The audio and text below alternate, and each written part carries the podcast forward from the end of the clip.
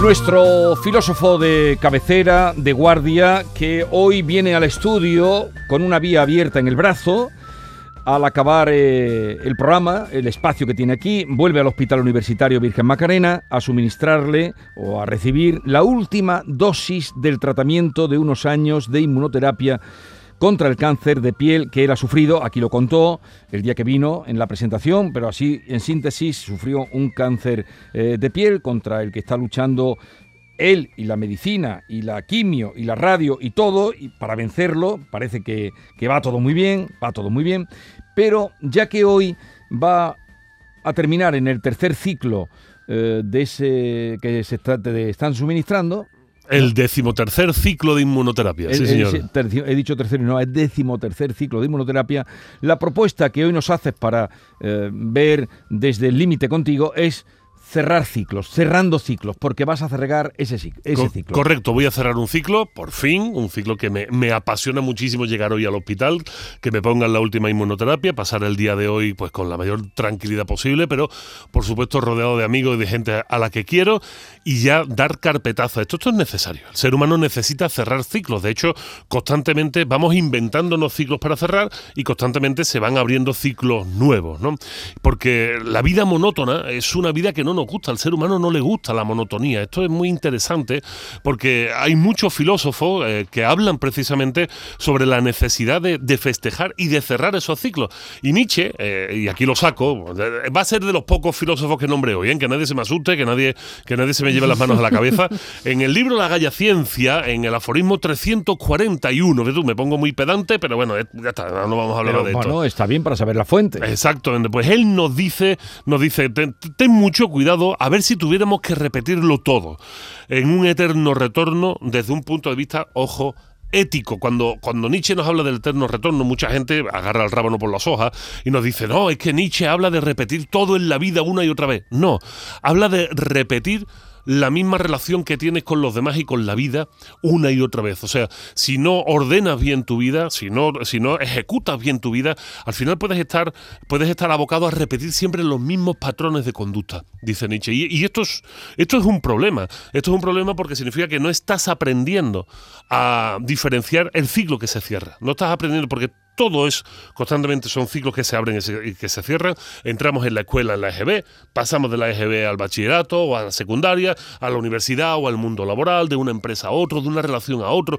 de unos amigos a otros. O sea, todos son ciclos que se cierran, de una dieta a otra. O sea, hay muchas veces, ahora mismo está muy de moda eso de cambiar de dieta constantemente. De, un amor a otro. De un amor a otro y se van, eh, no sé, aquí el tocayo, como estás tocado de, de la patata. Yo bien, ahora hago 14 años de enamoramiento, pero he tenido otro ciclos que ha tenido que cerrar, evidentemente. exactamente. Y entonces, ¿para qué sirven estos, estos cierres de ciclo? Bueno, pues deberían, deberían, y esto es muy importante, aquí la filosofía se pone muy pedante, estos cambios de ciclo deberían servir para reflexionar, aprender y corregir Básicamente, y aquí vamos a citar a un onubense de pro que está ahora mismo en tierras Asture, pero que es de nuestra tierra, que es mi amigo Eduardo Infante, el autor de libros maravillosos como Ética en la calle, como No me tapes el sol. En su último libro, Aquiles en, en TikTok, Eduardo nos habla del camino de la virtud, del camino de la virtud. ¿Y qué es ese camino de la virtud? ¿Qué es eso? Pues es eso, es precisamente es entender los cierres de ciclo y aprender, reflexionar, tomar un poco de distancia sobre lo que te ha pasado,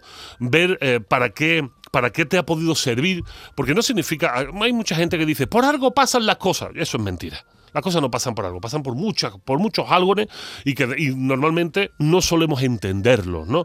Eh, pero sí es cierto que las cosas que nos pasen, sí debemos reflexionar sobre ellas. Y sí debemos decir, he hecho lo correcto, he hecho lo correcto, o sea, esto ha estado bien, y si está mal, tampoco hace falta torturarse, tampoco, tampoco hace falta que digamos, Dios mío, ¿cómo la he cagado? No, no, aprende, porque la próxima vez que se te plantee algo parecido, no cometas esos errores. Mucha gente se, se confunde con estas cosas y cree que es un camino individual, muy, muy propio, tampoco es verdad. Nos recuerda de la cortina en un libro maravilloso, ¿Para qué sirve realmente la ética?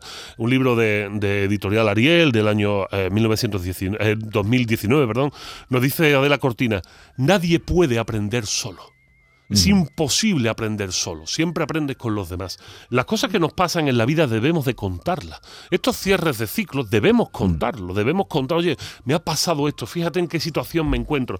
Y gracias a hablar con el otro, es como vamos a aprender de lo que nos ha pasado a nosotros. Esto es muy curioso. Cuando a los alumnos se les dice apréndete la lección, lo que el profesor está deseando es apréndete la lección y cuéntasela a alguien. Claro. Porque si eres capaz de contarle, tú has sido profesor igual que yo, si eres capaz de contarle algo la lección, a alguien la lección, significa que la has entendido, que la has interiorizado. Eso, aquello decíamos copia, porque el que copia por lo menos lee tres veces.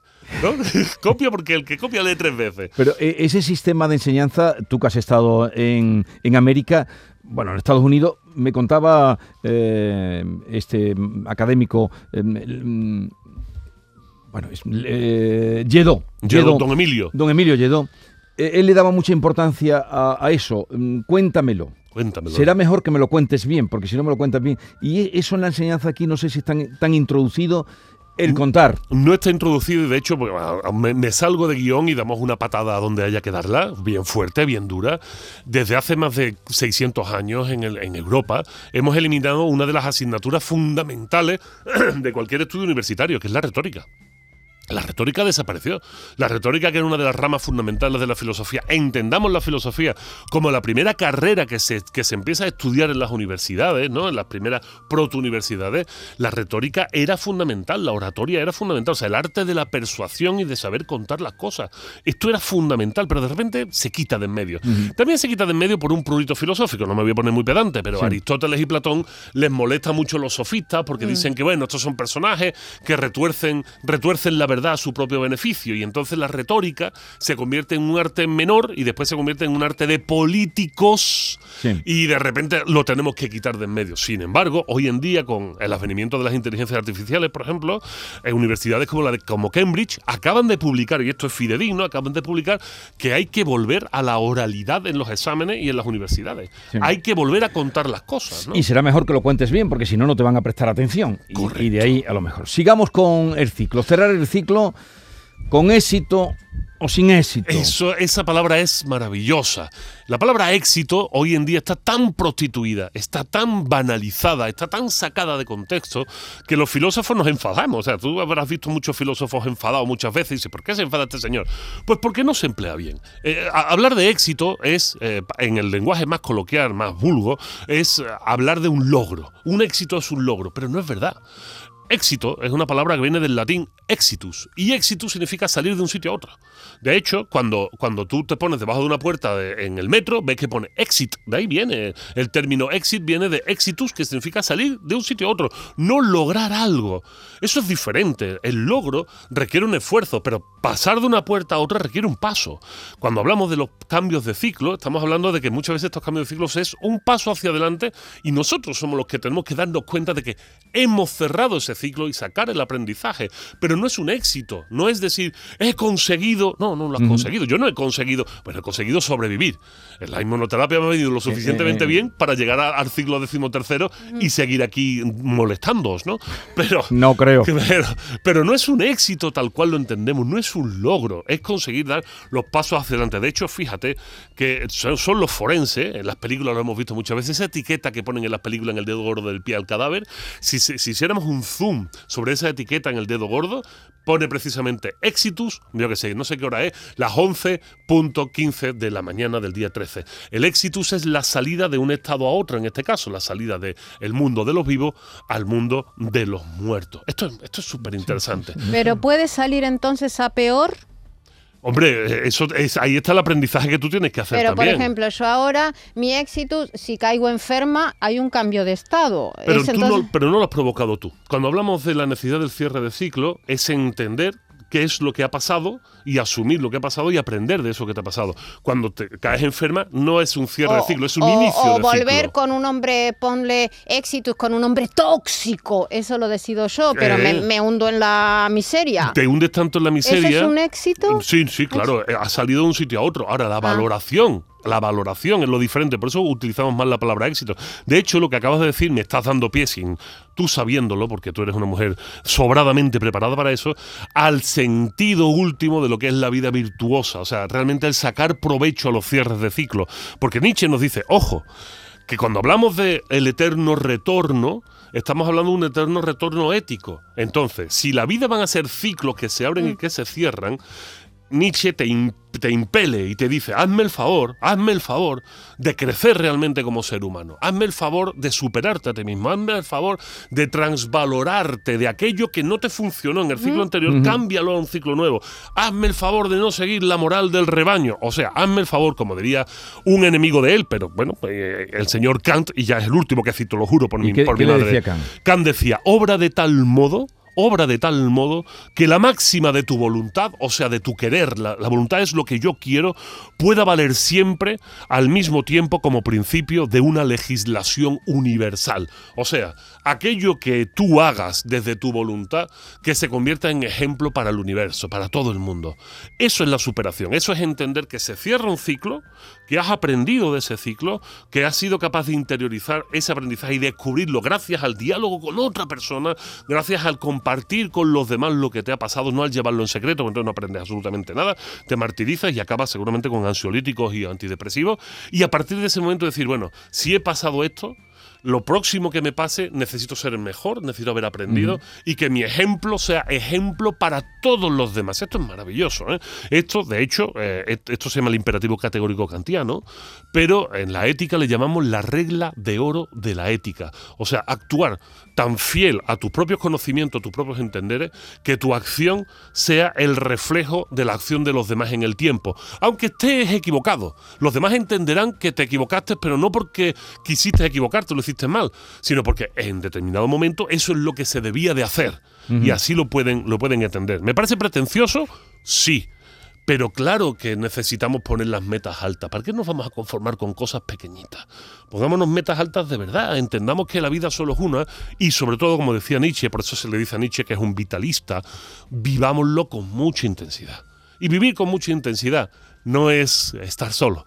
Vivir con mucha intensidad es repartir esa intensidad con los demás, que todos vivamos intensamente, porque solo así podemos ser todos pues, más felices, podemos entender mejor el mundo y podemos afrontarlos con más gusto. Verás, solo hay un ciclo, y con esto voy cerrando y ahora charloteamos todo lo que nos dé la gana, solo hay un ciclo que cuando se cierra ya no sabemos si se abre otro, que es el ciclo de la vida. Ya. Una vez que se cierra el ciclo de la vida, ahí ya no sabemos si se abre el otro ciclo, porque la muerte no sabemos si es un ciclo. Dicen que hace 2000, eh, años eh, hubo uno que volvió, uno que volvió, pero estuvo tres días, después se largó y no ha vuelto. O sea que eh, yo no sé si esto es cierto o no, pero realmente es importante que entendamos bien qué es esto de los cierres de ciclo y que aprendamos, saquemos un conocimiento. ¿Alguna consulta, pregunta, sugerencia? Yo, me he quedado con lo del éxito, me he quedado bastante pillado porque has cambiado absolutamente la concepción que yo creo que tenemos eh, un porcentaje muy elevado de la humanidad, es decir, la que no nos dedicamos al ámbito de la filosofía, ¿no? Eh, esto es, esto es así.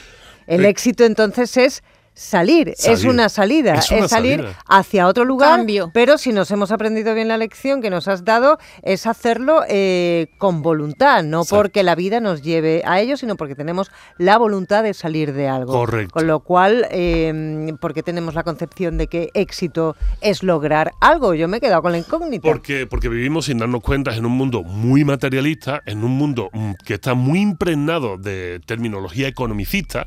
De hecho, fíjate, antes del mundo de los valores. Ahora está muy de moda eso de eh, educar en valores. Educar en valores. Educar está súper de moda.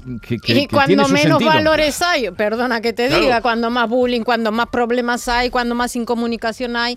Sin embargo, sabéis que, esa terminología, el término valor, es, eh, es un préstamo espúreo. Es un préstamo que hace flaco favor a la moral y a los seres humanos. ¿Por qué? Porque antes el término no era valor, antes el término era virtud virtud, es enseñar en la virtud, es vivir en la virtud. La virtud no es, no es más que, nada más y nada menos, que ese camino que te lleva a ser mejor. Esa que no cambia. Exacto, porque los valores cambian. Claro, los valores se trasvaloran. ¿Y por qué empezamos a utilizar la palabra valores? Bueno, porque resulta que aparecen los economicistas que dicen esto es valioso. De aquello que es mm. valioso, deducimos que esos son valores, valores para la sociedad. Cuidado, los valores cambian y los valores no son siempre, no permanecen siempre igual. Y esto, esto es duro, esto es duro porque hay gente que dice, no, no, pero por ejemplo la valentía siempre ha sido, pero no es verdad. O sea, que la palabra valentía haya estado en todas las culturas, incluso en la japonesa, no significa que la concepción de la valentía sea la misma. Pongo un ejemplo que ya lo he puesto muchas veces. Hablamos del gran Garcilaso de la Vega cuando se enfrenta en el castillo de Muy a los que están allí y él va con una rodela. O sea, para que la mm. gente lo sepa, una rodela es, es un escudito del tamaño de un plato y va con, a pecho descubierto, pecho descubierto sin casco y su vertido para allí le pega una pedrada y le saltan los sesos, ¿no? Hoy en día, y, y sin embargo en aquella época eso fue motivo suficiente, motivo suficiente para que todo el ejército español dijera vamos a por estos cabachos y se pasaron a cuchillo a 600 franceses, ¿no? No sé si está bien o no está mal, eso es la historia. Era otro, momento, tiempo. era otro tiempo. Sin embargo, se consideró la acción de Garcilaso como una acción de valentía y hoy en día se llama temeridad. Y de hecho no solo se llama temeridad, sino que está castigado por la ley. Porque alguien que actúa de manera temeraria poniendo en riesgo su vida o la vida de los demás es una persona que es, un delito que está tipificado en el Código Civil y si te pasas en el Código Penal. Entonces ya no es el mismo valor, los valores han cambiado. Pero cuando hablamos de virtud es mucho mejor que atarlo a algo material porque lo valioso es material, mientras que la virtud no es material, perdónenme la palabra, es más espiritual. Lo que pasa es que virtud a lo mejor cayó, no sé, en nuestro país en desuso porque se vinculó mm, a la religión. Al, catolicismo. A, contenidos religiosos. Hombre, a lo mejor tendríamos que decirlo en griego, pero no se entera nadie. La virtud en griego es, arete. Arete. La arete, ¿no? La arete, la, arete es camino de la virtud y después está la acción, eh, la, axiología es la ciencia que estudia las virtudes, ¿no? Que a mí me hace mucha gracia porque en México acción, resulta, con X, es un como el fire, un lavavajillas, ¿no? Yo decía, es el único país del mundo de los lavavajillas tienen nombre de conceptos filosóficos. Oye, Vico, porque de la, perdón, porque de la virtud también se ha hecho un juego político, porque tiene contenido político. La virtud, según don, es, un, es una palabra mm, utilizada por la religión y por la política. Y no, está, y no estás mal encaminada, porque ten en cuenta que, como decía, no me acuerdo ahora mismo el nombre, pero Terencio, creo que era Terencio el africano, eh, soy humano y todo lo humano me es común. Eh, la palabra virtud, que podemos, por ejemplo, eh, aludírsela a la templanza, o sea, la templanza es una virtud. ¿Por qué? Porque está en el término medio entre la tibieza, y eh, la hiperacción, En el, eso diría Aristóteles, esa es la, arete, es el término medio, ¿no? La arete, la, virtud.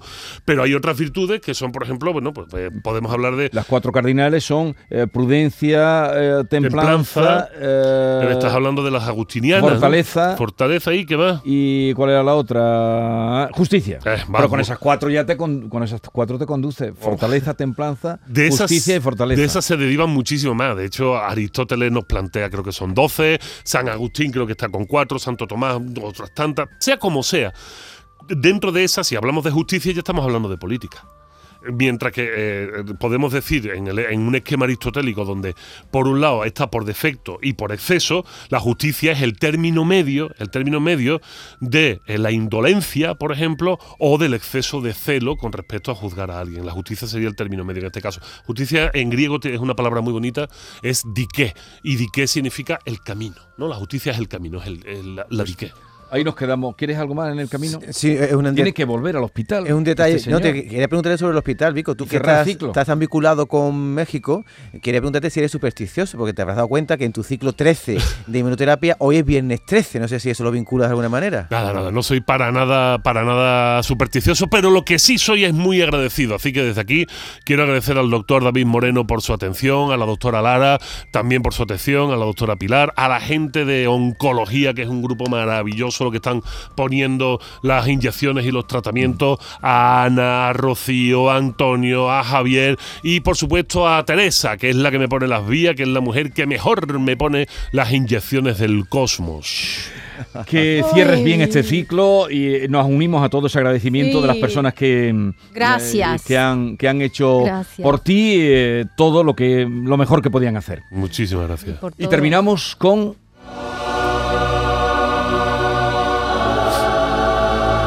Terminamos con, con Medina Zara, con todo tiene su fin, porque todo es cíclico. Por cierto, Arete eh, es eh, verdad, el camino de la verdad, que es una, es una de las virtudes, antes de que se me vaya la cabeza. Y esto es mi día Zara, una versión del grupo de los módulos, que no tiene nada que ver, no tiene nada que ver. Y estos son cordobeses, el señor con el pelo frito más, más exquisito. Pelo con pelo. Exacto, más exquisito de, Andalucía, una canción como un castillo. Manolo Martínez. y, que, siguen en la carretera. y que sigan por siempre, aunque sea con andador. Hasta la próxima semana. Nos vemos.